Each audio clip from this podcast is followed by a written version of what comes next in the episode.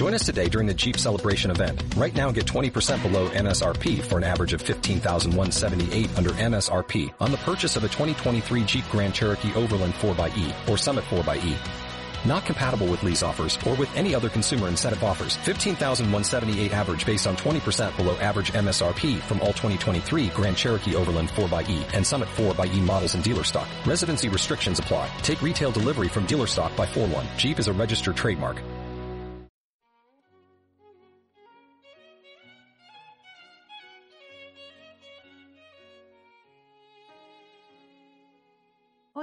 Soy Aide Valdés. Bienvenida a mi blog, donde escribo mis reflexiones sobre cómo acercar la ciencia a la infancia. Hoy vamos a hablar sobre los juguetes STEM. En concreto, la cuestión sobre la que voy a reflexionar es su posible utilidad. Comenzamos.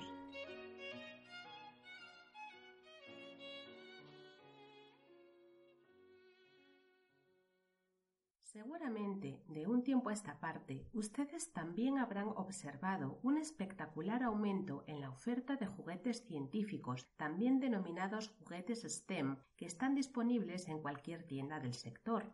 Por ejemplo, la entrada STEM Toys en Amazon.com devuelve más de 8.000 resultados a fecha de enero de 2019.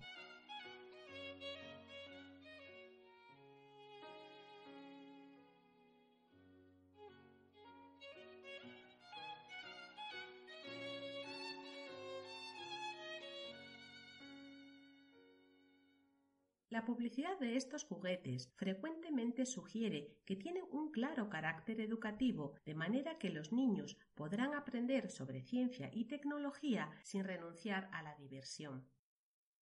Parece además que el juguete STEM es una buena opción para fomentar el interés de los niños por la ciencia y la tecnología e incluso, por qué no, para despertar sus vocaciones científicas.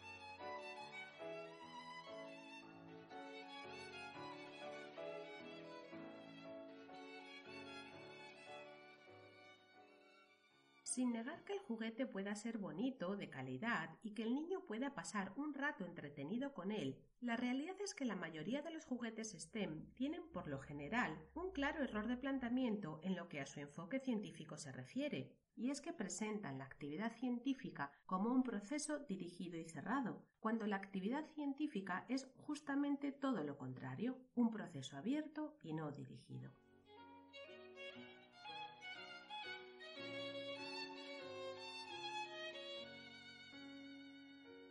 Los juguetes científicos son juguetes comerciales en los que, en una gran mayoría de los casos, se parte de preguntas cerradas a cuya única respuesta se llega siguiendo un procedimiento perfectamente establecido.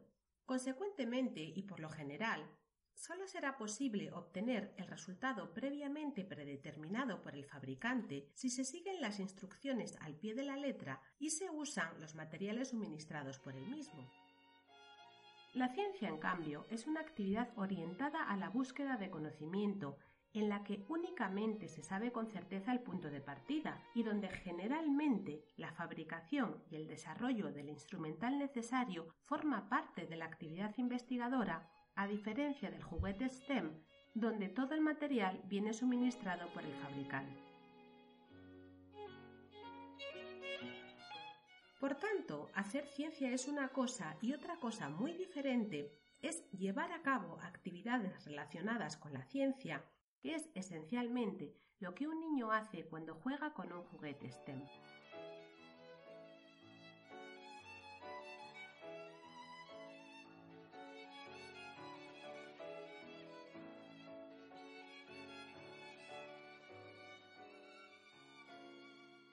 Más específicamente, un niño está haciendo ciencia cuando, motivado por su propia curiosidad, efectúa un conjunto de acciones y obtiene cierto conocimiento. Por ejemplo, un niño está haciendo paleontología a un nivel infantil, elemental, básico y sencillo, cuando rebusca entre las piedras en una escombrera de una mina de carbón intentando encontrar alguna con marcas y después las observa detenidamente con una lupa para ver si alguna de estas piedras se corresponde, por ejemplo, con un fósil de una planta. Estrictamente hablando, este niño ha llevado a cabo una investigación real, a un nivel rústico y primitivo, como digo, pero tan auténtica y verdadera en su esencia como la que podría efectuar cualquier paleontólogo.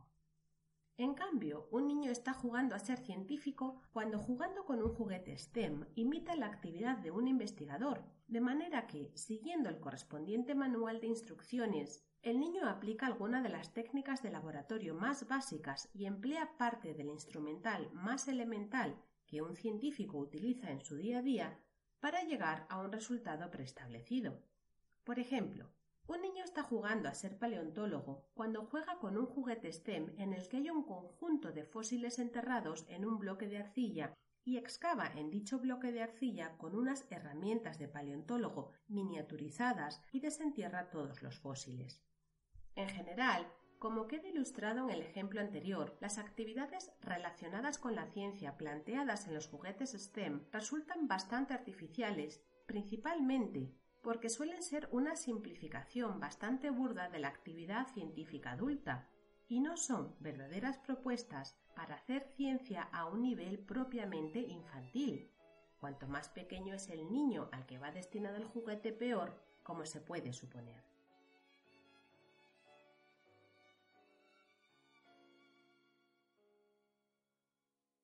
Los juguetes STEM tampoco son necesariamente la mejor manera de promover el desarrollo del espíritu científico infantil. En concreto, podría decirse que un juguete STEM es a la ciencia lo que un dibujo para colorear, con el modelo miniaturizado ya coloreado en la propia hoja, es al arte. Para desarrollar la capacidad artística de un niño, no basta con plantearle que, sin salirse de la raya, coloree un dibujo con los mismos colores que un modelo dado o que copie una lámina. Estas actividades son como mucho útiles para adquirir determinada pericia técnica, pero en ningún caso son suficientes para desarrollar capacidad artística alguna.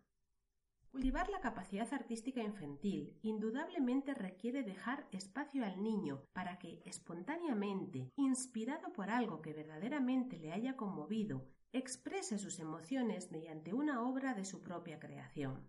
Entendamos que una obra de arte creada por un niño de corta edad puede ser un trozo de corteza de un árbol con varias marcas hechas con una piedra puntiaguda, una figura amorfa de arcilla o cuatro garabatos en una hoja de papel en blanco. De la misma manera, en el ámbito científico, un niño no desarrollará su espíritu científico si lo único que se le plantea es hacer experimentos siguiendo un manual de instrucciones.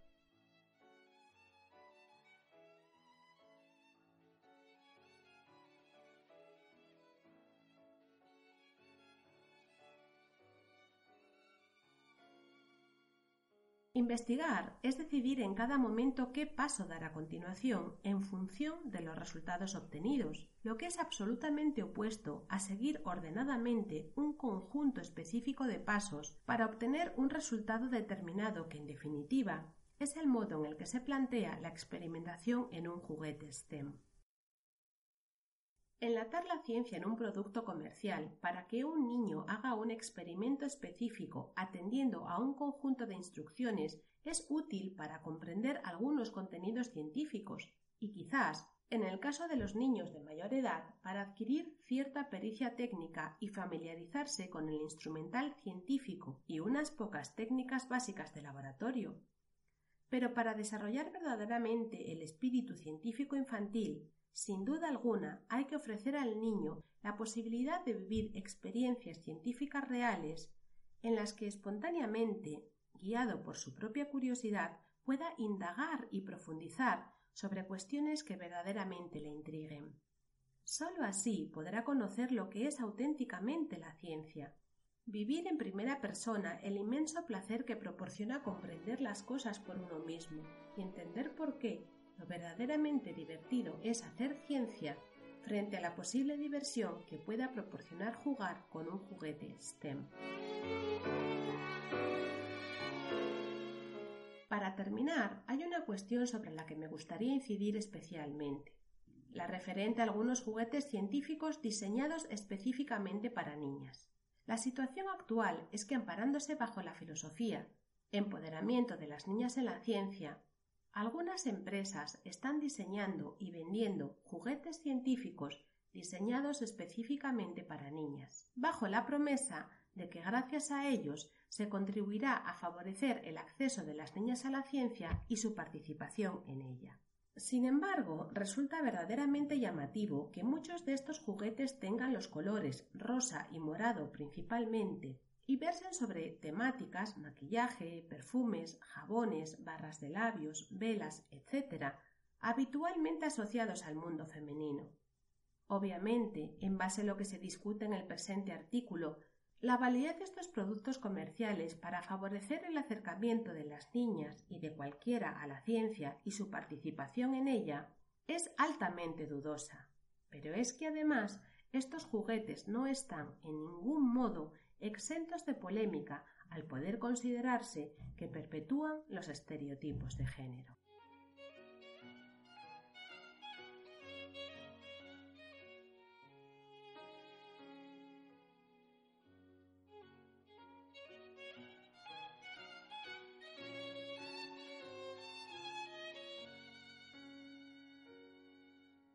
Este audio ha sido producido y editado por quien os habla. Las ideas recogidas son fruto de mis propias reflexiones sobre cómo acercar la ciencia a la infancia.